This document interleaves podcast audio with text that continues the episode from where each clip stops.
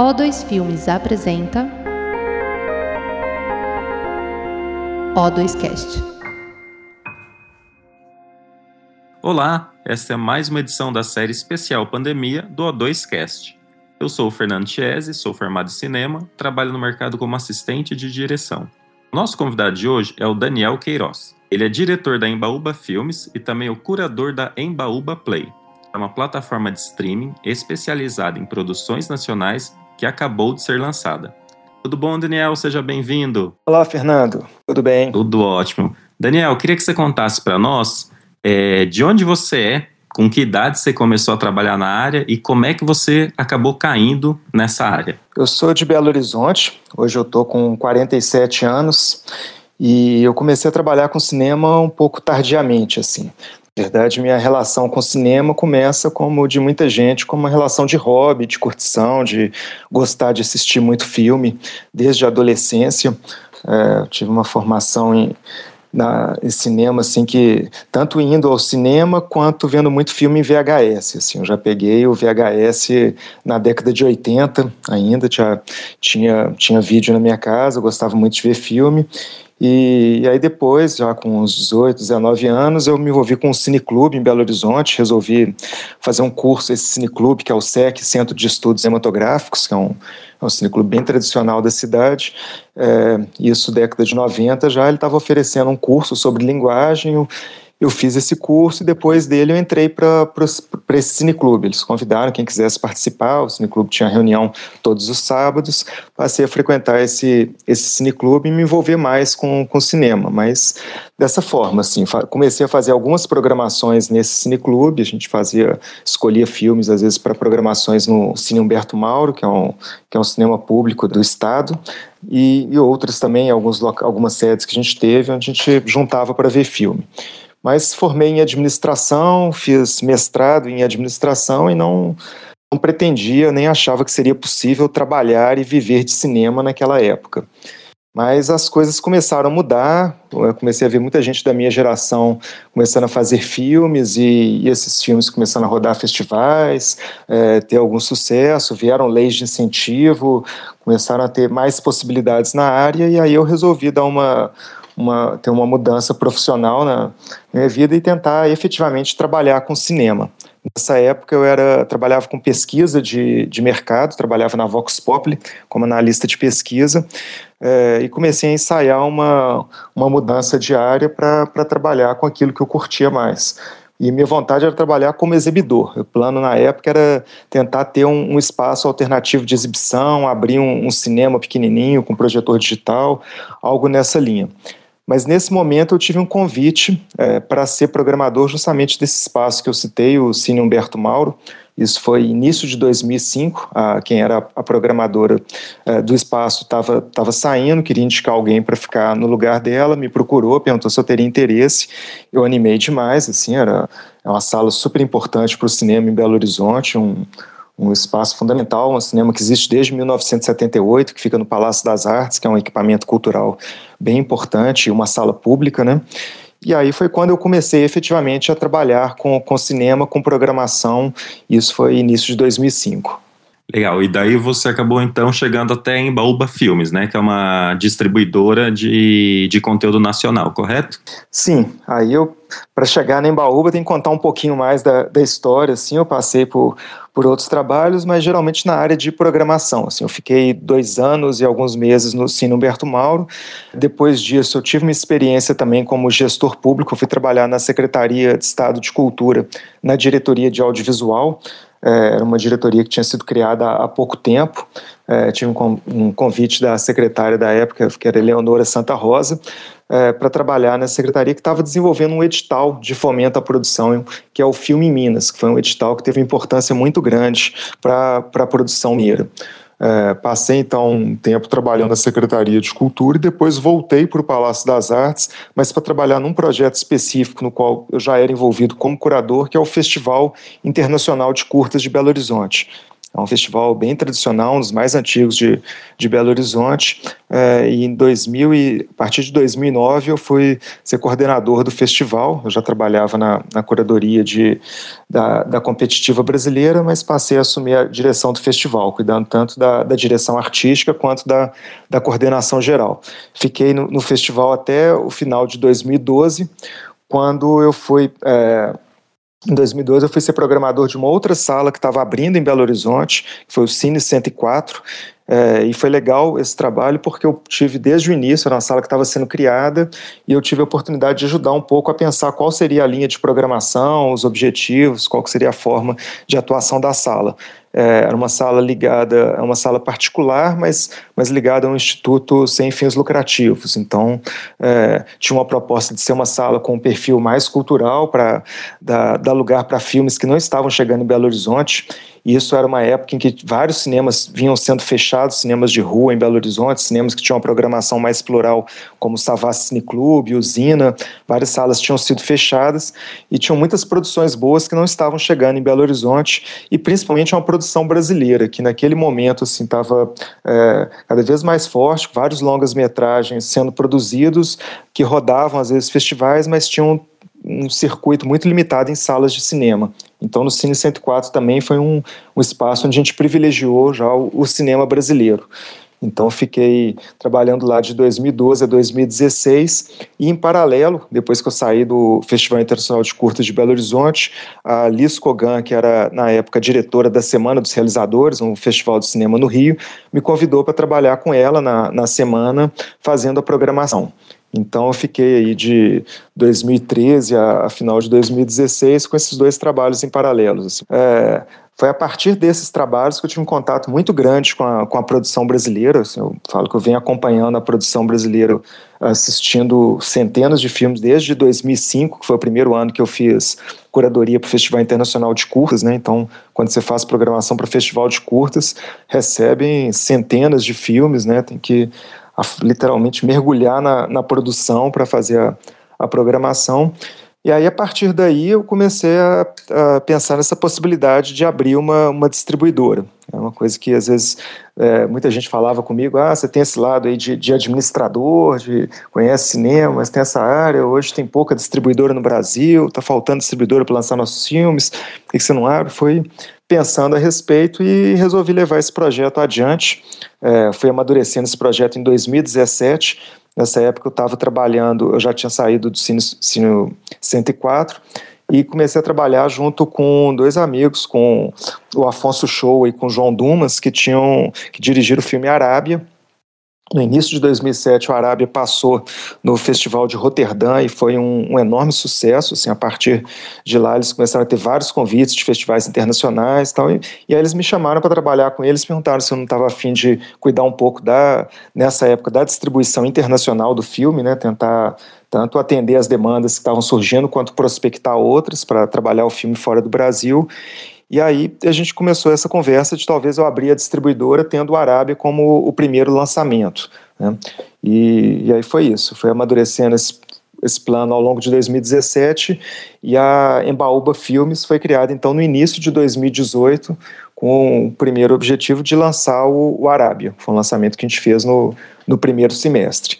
E aí, a partir daí, naturalmente, foram surgindo outros filmes, assim, acho que muito em função de contatos que eu tinha como programador, de várias pessoas que conheciam, confiavam no meu trabalho, é, foram me procurando, assim, no, no momento inicial, falando, ah, pô, soube que você está abrindo a distribuidora, vamos, quer lançar meu filme, vamos conversar, e aí eu consegui fechar vários filmes bem importantes, assim, como O Inferninho, né, o filme do Guto Parente, do Pedro Diógenes, filme do Ceará, o Chuva e Cantoria na Aldeia dos Mortos também foi um, um dos primeiros filmes que eu lancei, do João Salavisa e da Renê Nassara. No Coração do Mundo, do pessoal que dá filmes de plástico, né, a direção do, do Gabriel Martins, do Maurílio Martins, e aí foram surgindo vários outros, outros filmes e Hoje a, a, distribuidora tem três anos e pouco, a gente está com uma carteira aí já de mais de 30 títulos é a Embaúba, né? A gente já conversou também com, com vários desses cineastas, né, de Minas, já conversamos com Afonso, com o pessoal da Filmes de Plástico, e são filmes premiados, né, em vários países, diretores premiados. E Daniel, parece que é meio que um ciclo, né? Você começou assistindo filme, daí virou programador, daí você virou distribuidor e agora o próximo passo vocês estão fazendo a Embaúba Play, que seria o streaming, correto? Correto. Que de certa forma está bem relacionada tanto à programação quanto à distribuição, né? Acho que não, são coisas bem próximas assim. Até uma curiosidade assim, o projeto da dessa plataforma de streaming surgiu antes ainda do que o projeto da distribuidora. Agora, ela, ela foi lançada agora, não tem nem um mês, né? A gente lançou a Embaúba Play, essa plataforma de streaming, no dia 14 de maio. É, mas é um projeto, eu comecei a ver aqui quanto que eu tinha escrito um primeiro projeto para tentar um financiamento para o Fundo Estadual de Cultura, foi um projeto de 2012. Então, um projeto que demorou quase 10 anos para para sair do papel, mas naquela época assim, eu já tinha, era um incômodo muito grande que eu tinha de entrar em contato com muitos filmes que eu achava incríveis, uma produção brasileira muito rica e crescente, e filmes que eram de difícil acesso, assim, que normalmente passavam ali no circuito de mostras e festivais, às vezes era isso, tinha uma carreira internacional, era exibido em vários países, é, pelo mundo. No Brasil passava ali nas mostras, festivais. Alguns filmes começaram a ter lançamento comercial de lá para cá, mas muitos deles, principalmente os curtas e médias metragens, se tornavam de difícil acesso depois desse momento de lançamento. E aí eu comecei a, com esse projeto de querer reunir esses filmes numa plataforma onde, depois de passar desse momento de salas de cinema, eles pudessem estar tá, tá disponíveis, já entendendo ali que a internet era o caminho natural para ver filmes em casa. Né? A gente teve um, um momento aí, um hiato entre meio que o fim das locadoras físicas, né, as locadoras de VHS, depois de DVD, e o início das locadoras virtuais, né, acho que teve um, um período aí de alguns anos onde ficou um momento complicado para se ter acesso aos filmes. É. E também tem uma outra diferença que nas locadoras de DVD era mais complicado lançar o filme, né? Você dependia de orçamentos maiores para fazer uma tiragem. Normalmente eram filmes que tinham uma distribuidora e filmes de perfil mais independente às vezes não conseguiam nem ser lançados em DVD a não ser quando era uma coisa bem independente, feito pelo, pela própria produtora e tal. E com a internet é muito mais fácil, assim, é muito mais viável você conseguir disponibilizar esses filmes. Assim, o, os custos de uma locadora virtual são bem mais baixos do que uma locadora, uma loja física, né?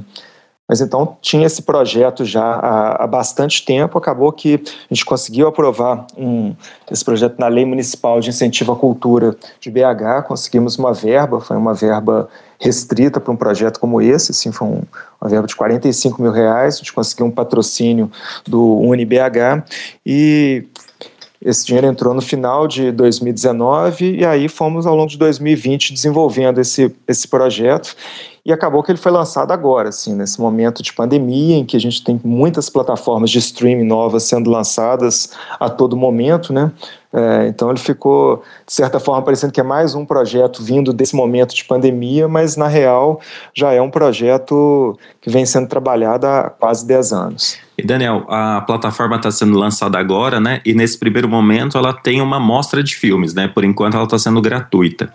Explica um pouco para a gente como que, é, quantos filmes serão exibidos, como é que está funcionando isso nesse momento? Bem, a plataforma ela é basicamente uma plataforma para locação de filmes. Assim, ela é uma que a gente chama de VOD, né, que é o Video On Demand, onde a pessoa vai pagar filme a filme que ela quiser assistir mas ela tem também muitos filmes gratuitos, porque como que a gente fez? Assim, eu entrei em contato, eu fiz uma curadoria a partir aí da minha vivência, de tudo que eu já tinha visto de cinema brasileiro, a gente está chamando de cinema brasileiro contemporâneo, que é um recorte aí mais ou menos dos últimos 10, 15 anos, né?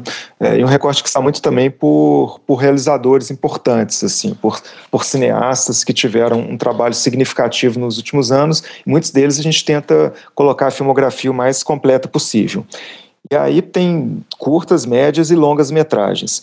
E eu deixei a critério do detentor dos direitos autorais se ele queria colocar o filme para locação ou disponibilizá-lo gratuitamente é, muitos curtas e, e médias, a, os realizadores toparam deixar gratuitamente, entendendo que seriam filmes mais difíceis de, de alugar. Então não é uma regra geral assim, a longa é alugado e curta é de graça. Mas coincidiu do maior volume de longas ser alugado e a maior parte dos curtas e médias estarem gratuitos. Mas não tem essa, essa divisão a priori, assim, a coisa é, a pessoa vai ter que entrar em cada filme para ver se ele está alugado ou gratuito. A gente não quis nem fazer essa distinção clara no site, essa é a seção dos gratuitos, essa é a seção dos pagos, a gente quer justamente trabalhar a ideia de valorização do conteúdo e incentivar as pessoas a, a alugarem os filmes como uma forma também de estar contribuindo com os filmes e com a, com a plataforma. É importante dizer assim que 60% do valor arrecadado vai para o detentor dos direitos do filme. Né? E aí a gente lançou a plataforma com quatro, mais de 420 filmes, 426, se não me falha a memória. É, mas a gente já estava com esse projeto da plataforma quando veio a Lei Aldir Blanc e o edital da Lei Aldir Blanc em, em Minas Gerais teve uma linha para mostras e festivais. Então, a gente submeteu um projeto para a Lei Aldir Blanc, conseguiu a aprovação desse projeto, que permitiu que a gente fizesse o que a gente está chamando de uma mostra inaugural na plataforma, que foi a primeira mostra em Baúba Play. É, foi bem bacana que isso permitiu tanto que a gente lançasse uma amostra com todos os filmes é, disponibilizados gratuitamente, uma vez que com os recursos da amostra a gente já está remunerando também uma forma de chamar a atenção para a plataforma nesse momento que ela está nascendo. Com essa amostra, uma amostra com 81 títulos, são é, mais ou menos 30 longas e 50, 51 curtas e médias, é, que já veio aí em paralelo com a, a plataforma. Os outros, os outros filmes estão todos disponíveis também na, na plataforma de uma vez mas a gente tem essa mostra aí de um mês que está acontecendo atualmente. Estava dando uma olhada, Daniel, na lista de filmes, né? Eu sou fã de filmes de terror, eu vi lá que já tem um clube dos canibais, né, do Guto Parente e vi que assim o, os gêneros são muito abrangentes, né? Tem filmes com realizadores indígenas, filmes que levantam questão de quilombola, tal, é, filmes com questões sociais que precisam ser discutidas hoje, né? Essa seleção, assim, a ideia é contemplar todos os gêneros variados da nossa produção nacional, correto? Sim, a gente não queria limitar a um tipo só de filme, a um só gênero ou, um só estilo, né? A ideia era justamente mostrar um pouco da, da diversidade dessa produção brasileira. E aí, até para isso, se possível, eu convidei quatro curadores para participarem dessa mostra é pra, como toda a programação da Embaúba Play é, eu tinha feito sozinho, assim, achava que seria importante ter outros olhares, outras pessoas participando. No caso da Embaúba Play, não, tive, não tivemos um orçamento muito restrito, não tive condições de contratar ninguém mais para trabalhar nesse momento. Mas para a mostra isso foi possível, então chamei quatro curadores, foi a Tatiana Carvalho Costa, Tatiana é professora de cinema, pesquisadora, tem feito curadoria para a Mostra de Tiradentes. Né? É, a Júnia Torres, a Júnia é diretora do, do Festival Fórum Doc, tem uma experiência com cinema indígena de mais de 20 anos. O Everton Belico, que também é um, é um realizador, pesquisador aqui de Belo Horizonte, e o Vitor Guimarães, que é muito conhecido como, como crítico, né? ele escreve na, na revista Cinética, mas é um excelente curador também. Então convidei os quatro e aí foi muito bacana que as programações que cada um deles sugeriu, é, eu dei carta branca, eles podiam propor o que eles quisessem, desde que fosse relacionado ao cinema brasileiro contemporâneo, mas de uma certa forma eu acho que foram programações complementares, assim, que ajudaram a dar, dar esse panorama. Né? A Júnia, por exemplo, fez uma programação de cinema indígena, e importante dizer, todos os filmes de realizadores indígenas, né, porque Acho que é importante fazer essa distinção. A gente tem filmes de temática indígena muito importantes, mas que são realizados por, por, por não indígenas, né? Mas essa mostra é toda de, de realizadores indígenas mesmo. A Tatiana Carvalho Costa, que fez essa mostra ligada ao quilombo cinema, né? Que é um, um termo que ela vem utilizando, que mostra essa força aí do, do cinema negro, do cinema preto atual, né? Com vários realizadores bem jovens, assim, filmes aí feitos nos últimos dois, três anos. O Vitor Guimarães fez uma programação é, que é muito ligada ao cinema de invenção brasileiro, né? ele até brinca com o título Orgia, o cinema que deu cria, faz uma brincadeira com o título do filme do, do Trevisan, né? que seria o Orgia, o homem que deu cria. E o o Everton Belico propôs uma mostra ligadas a, a, filmes biográficos, mas são filmes biográficos que, ao mesmo tempo que a pessoa faz uma biografia de alguém, ela também revela muito de si própria ao fazer esse filme, que é uma linha aí muito forte no, no cinema brasileiro recente. A gente tem excelentes filmes assim que vão um pouco nessa linha. E eu próprio fiz uma, uma programação mais panorâmica, assim, mais, mais retrospectiva da, da última década, com, com 10 longas e 15 curtas, que eu chamei de pulsões do cinema brasileiro. Né? Foi justamente voltando ao que você perguntou, assim, de temáticas variadas, estilos variados, né? Eu, eu pensei nos filmes sem pensar numa linha específica. E no final, olhando para o conjunto de filmes, eu fiquei tentando entender o que, que eles teriam em comum, né? Para justamente poder nomear essa mostra e poder explicá-la um pouquinho. E a palavra pulsões foi o que me veio à cabeça, assim, porque eu acho que, de certa forma, ela mostra essa força mesmo que o, que o cinema brasileiro tem aí do, no, nessa última década, né? E é só complementar uma última programação que a gente teve, que foram filmes da distribuidora Embaúba, né? A gente está fazendo também uma série de pré-estreias e dois lançamentos, né? Então, é, são filmes da, da Embaúba que ainda não foram lançados comercialmente, que por hora estão circulando só em mostras e festivais, que a gente também colocou esses filmes é, em pré-estreia e dois lançamentos inéditos que estão sendo lançados nessa mostra. Um filme que chama Que Jaz o Teu Esquema, do diretor Gabra Sana, e um filme que chama Brizolão, que é o primeiro longa de um diretor carioca, o Jefferson, que fala aí do CIEPS, do projeto educacional do, do Brizola e do Darcy Ribeiro. E Daniel, o que eu achei interessante, como você falou, é assim, diferente né, da, da maioria das plataformas, que você paga uma mensalidade, ele funciona mesmo como uma locadora, né? A pessoa vai lá e compra o filme, especificamente. Queria que você falasse como que funciona isso? Assim, você tem um prazo daí que você pode assistir o filme, quanto que seria esse prazo? E assim, é possível ver em celular, TV, computador? Como é que é isso? Olha, vai depender muito dos equipamentos. O que a gente conseguiu viabilizar esse projeto, utilizando como base para hospedar os filmes e cuidar do sistema de cobrança, um serviço do Vimeo. Vimeo, para quem não conhece, é uma, uma plataforma é, muito grande de, de filmes na internet, é tipo um, um, YouTube, só que é um pouco mais profissional. Normalmente é um serviço muito utilizado é, por cineastas assim para mandar link do filme para festival, para repassar cópias. Então é uma plataforma muito estável que permite uma qualidade muito boa para o para o filme e que tem esse serviço de locação pelo próprio Vimeo.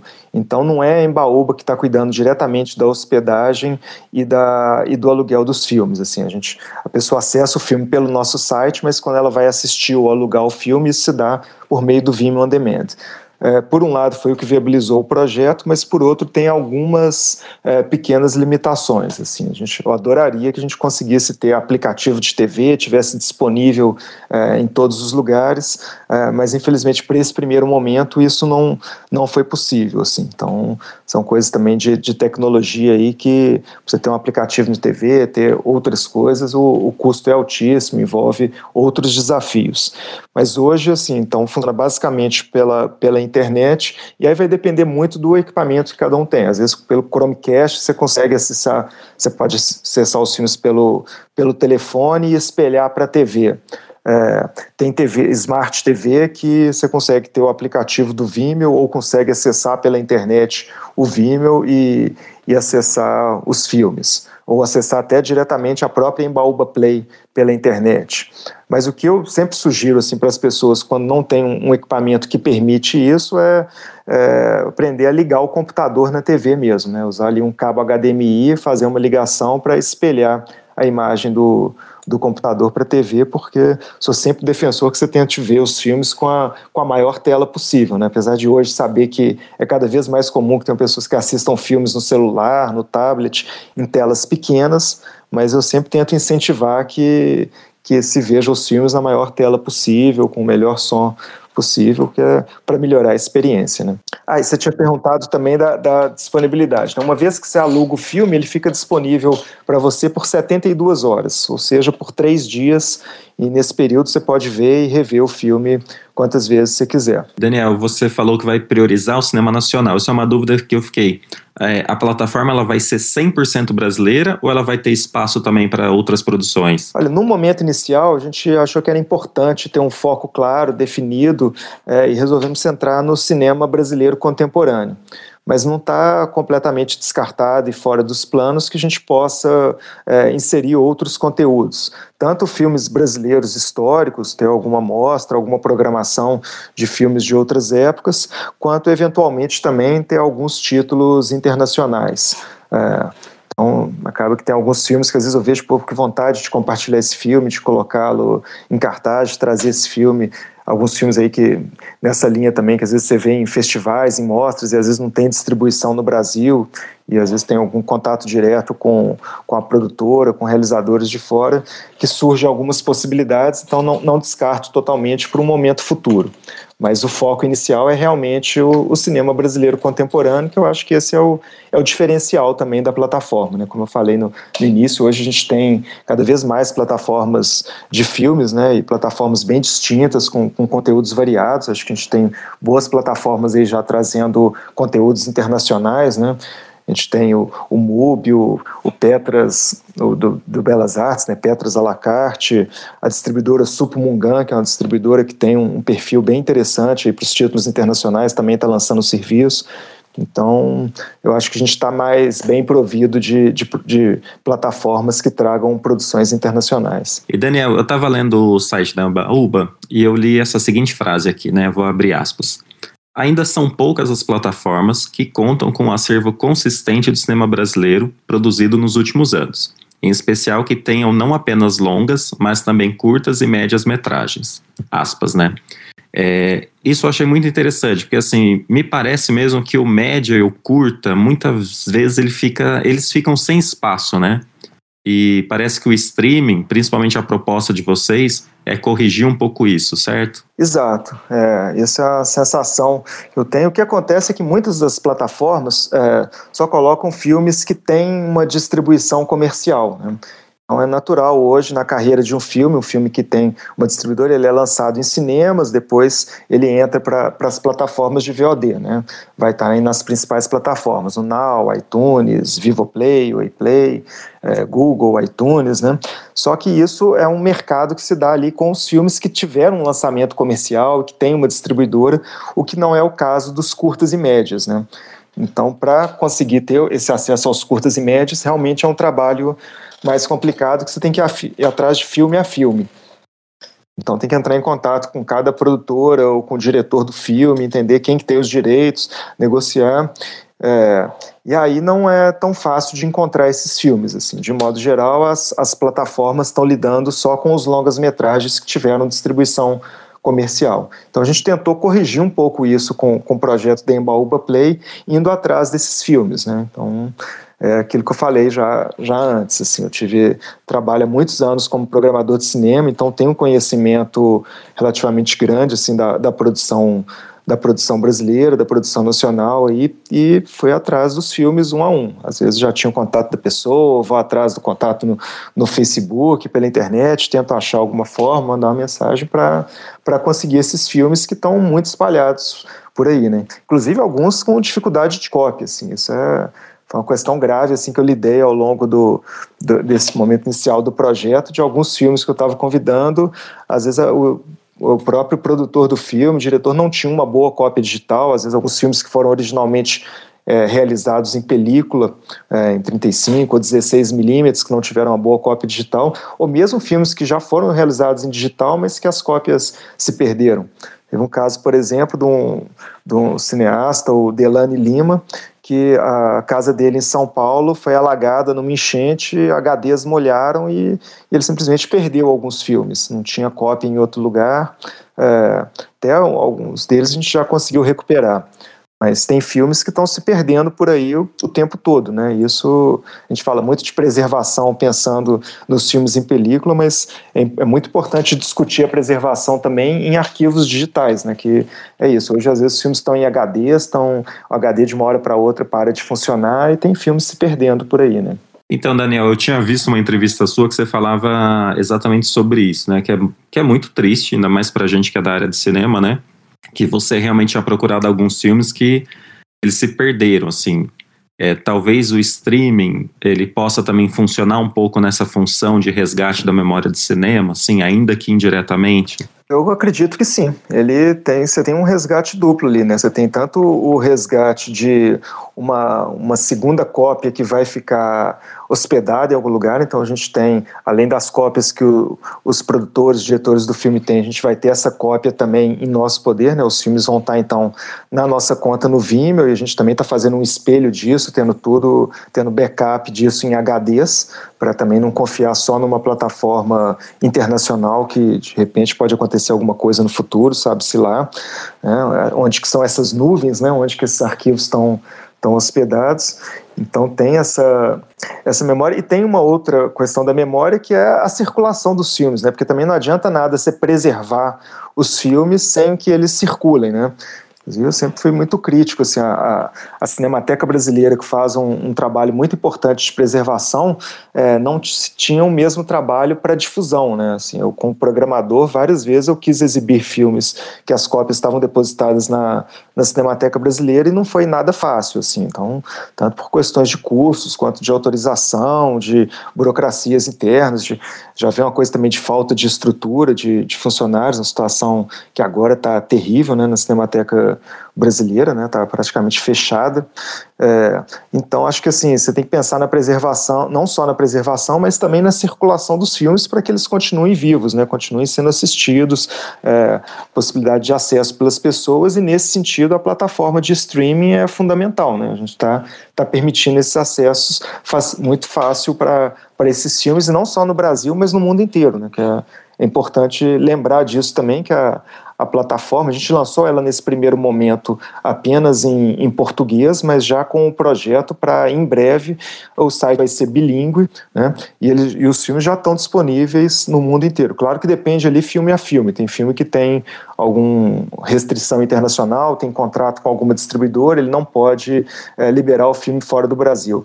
Mas grande parte dos filmes vão estar disponíveis no mundo inteiro. Então, tanto brasileiros que moram fora vão poder acessar essa produção, quanto pessoas de outros países interessados na cultura brasileira, no cinema que é feito aqui, vão também poder acessar esses filmes. É, sempre que possível, a gente coloca também as legendas que o filme tem. Se o filme tem legenda em alemão, em japonês, em, em inglês, as línguas que tiver, a gente pede as legendas e, e deixa essas legendas disponíveis. Então, também é uma forma de, de ampliar as possibilidades de circulação desses filmes. E uma coisa que eu achei bacana que você falou é, é a plataforma ela vai né, trabalhar em fazer legendas para eventualmente os filmes serem exibidos no exterior. Pegando os filmes né, também que a Embaúba distribui, a gente viu que muitos desses filmes foram premiados e exibidos por muitos países por aí, né? principalmente na Europa. É, o que, que a gente sente disso? Assim, o, o, público lá fora quer consumir mais filme nacional, tem essa procura? Esses filmes são sempre tão premiados lá né, em festivais no exterior? Assim, existe um circuito internacional interessado em cinema, né? É, isso é uma coisa que tem, tem para todo lado e que se dá principalmente por meio da, do circuito de, de mostras e festivais. Né? Então você tem os festivais de cinema mais conhecidos do mundo, né? você tem Cannes, Veneza, Berlim, mas além desse você tem centenas de festivais. Assim, todo país tem um, um número muito grande de festivais com seus curadores que estão ali assistindo, é, recebendo filmes o ano inteiro e selecionando filmes para para apresentar no, no país. E aí, de modo geral, os cinéfilos do país, as pessoas ali que têm um interesse maior em, em, cinema, são o público desses eventos, né? São o público que frequentam esses festivais e que dali conhecem o cinema do que está sendo produzido no mundo inteiro. Então, eu acho que assim, é, são pessoas não, talvez não tenha especificamente um interesse maior em cinema brasileiro, claro que muita gente deve ter um interesse em cinema brasileiro, mas eu vejo como pessoas que têm interesse no cinema que vai sendo feito no mundo, né? Acho que o, o cinema também é uma forma de você viajar, de você conhecer outras realidades, conhecer outros países, outros povos. É, o cinema cumpre um pouco essa função. E nesse circuito de festivais internacionais, então você tem esse público interessado em ver filmes do, do mundo inteiro, né? É, e aí o Brasil é, é, parte disso. Eu acho que existe o, Brasil é um país que, que por si só assim existe uma curiosidade em relação ao, ao Brasil, né? E é, de outros povos e pelo cinema se conhece muito do país. O que a gente notou aí nos últimos anos foi assim, da, da parte dos profissionais de cinema, dos curadores, dos programadores de festival, é, uma, um interesse maior pelo cinema brasileiro, que eu acho que é simplesmente é, retrato do, também da, da, qualidade dessa produção. Então, festivais que às vezes selecionavam um, dois, três filmes brasileiros por ano, que de repente estão selecionando 10, 12 filmes é, atualmente no, nos últimos anos. Assim. Então, é, vem um reflexo também de se notar que está num, num, bom momento da produção brasileira. Igual você tem vários polos de, de, produção de cinema no mundo, você tem um reconhecimento do cinema argentino, do cinema iraniano, é, do cinema da Colômbia, de, de, vários países. Eu acho que assim, no, de uns tempos para cá, o cinema brasileiro é reconhecido como um cinema de qualidade muito forte, muito grande por, por esse circuito de festivais. E, e, quando eu falo do circuito de festivais, reflete também no público desses festivais, né? Então, claro que o número de filmes que é lançado comercialmente, isso já é mais restrito, mas não é só do Brasil. Né? Países como a França, talvez você tenha mais distribuidoras, mais possibilidades comerciais para esses filmes. Mas em grande parte do mundo, essa produção mais independente é vista nesse circuito de, de festivais. E você que é de Minas, Daniel, a gente que está mais perto de tudo que aconteceu, né? A gente entrevistou muitos cineastas aí do, de Minas, é o núcleo de contagem, e foi uma coisa tão enriquecedora, assim, ver essa galera nova explodindo, conquistando prêmio. É, queria que você falasse um pouco sobre isso, assim, esse talento que está aparecendo nesse núcleo mesmo, né, de Minas. Pois é, eu já até vi gente brincando, falando assim, não, o que, que tem na água de Minas, o que, que acontece aí que vem tanta gente boa, tanto filme sendo feito da região. E eu que acompanho essa produção há, há muito tempo, tenho, assim, algumas pistas, assim, algumas explicações possíveis, né, claro que não não são só elas, tem coisa tem muita coisa eu acho que vem de talentos individuais também das pessoas. Mas um primeiro ponto que eu acho importante é a facilidade de acesso à produção que veio com os equipamentos digitais. Porque na década de 80 e década de 90 assim, era muito difícil filmar em Minas. Assim, era, uh, muito caro, né? Cinema era uma atividade muito cara, se dependia de, de equipamentos de difícil acesso, de comprar película, de laboratórios para revelação de filme. Então, cada processo de um filme era, era bem difícil e o dinheiro era muito para produções no Brasil era muito concentrado no eixo Rio-São Paulo. Assim, você eram poucos os cineastas de Minas que conseguiam efetivamente filmar em Minas em boas condições. Normalmente, os, os cineastas mineiros acabavam mudando para o Rio, para São Paulo, para conseguir ter uma, uma carreira na área. A partir da entrada dos equipamentos digitais e, e, da diminuição do custo desses equipamentos, se tornou mais acessível fazer. Então tinha muita gente talentosa aqui, um, um talento represado, assim, que talvez tinham dificuldade para filmar antes e que começaram a poder fazer seus filmes.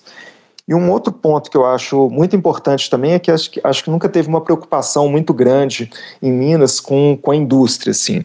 É, claro que tem isso também varia de, de acordo com, com o realizador, com a produtora. Tem, um, tem pessoas que têm projetos para mais comerciais, que querem atingir um grande público, mas eu acho que boa parte do, do cinema feito em Minas, desse cinema que se tornou reconhecido nos últimos anos, é, a preocupação maior ali era com o projeto artístico, com o projeto autoral, com a história que a pessoa quer contar sem muita preocupação com questões de mercado. E eu acho que isso trouxe uma liberdade maior e isso se refletiu naturalmente na, na qualidade dessas, dessas produções. Né?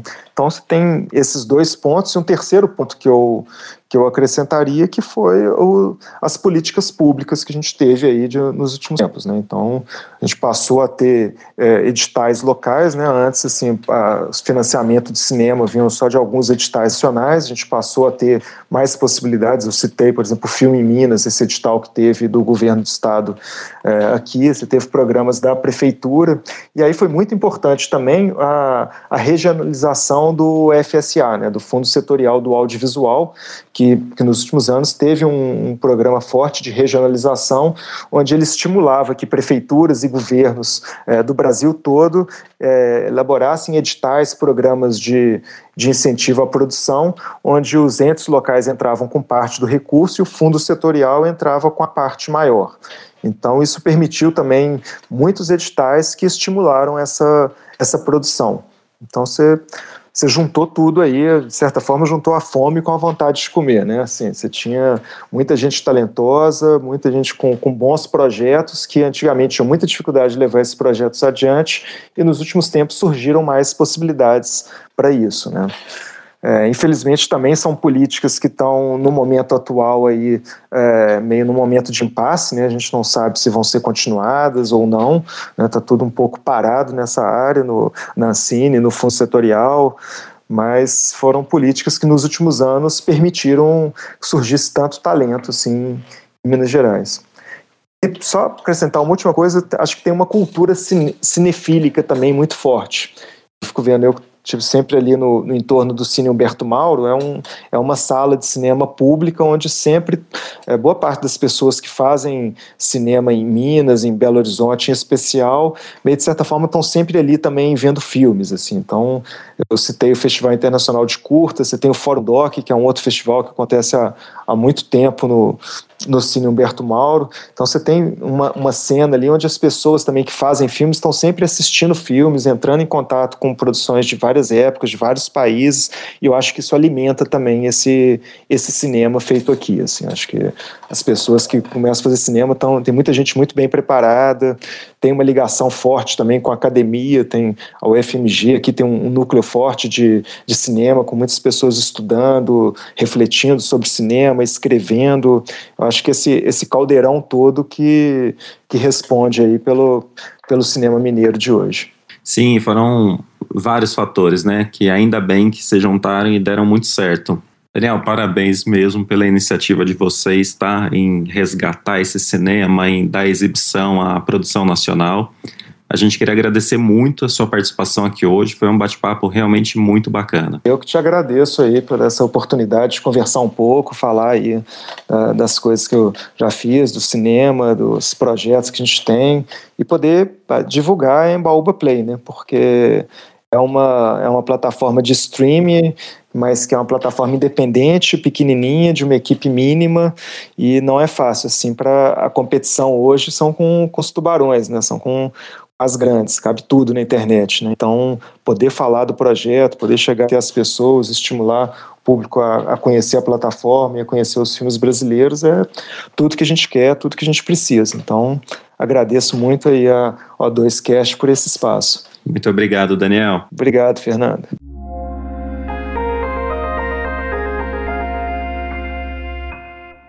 Esse foi o O2Cast, com episódios publicados semanalmente. Siga a O2 nas redes sociais para saber mais. Até a próxima!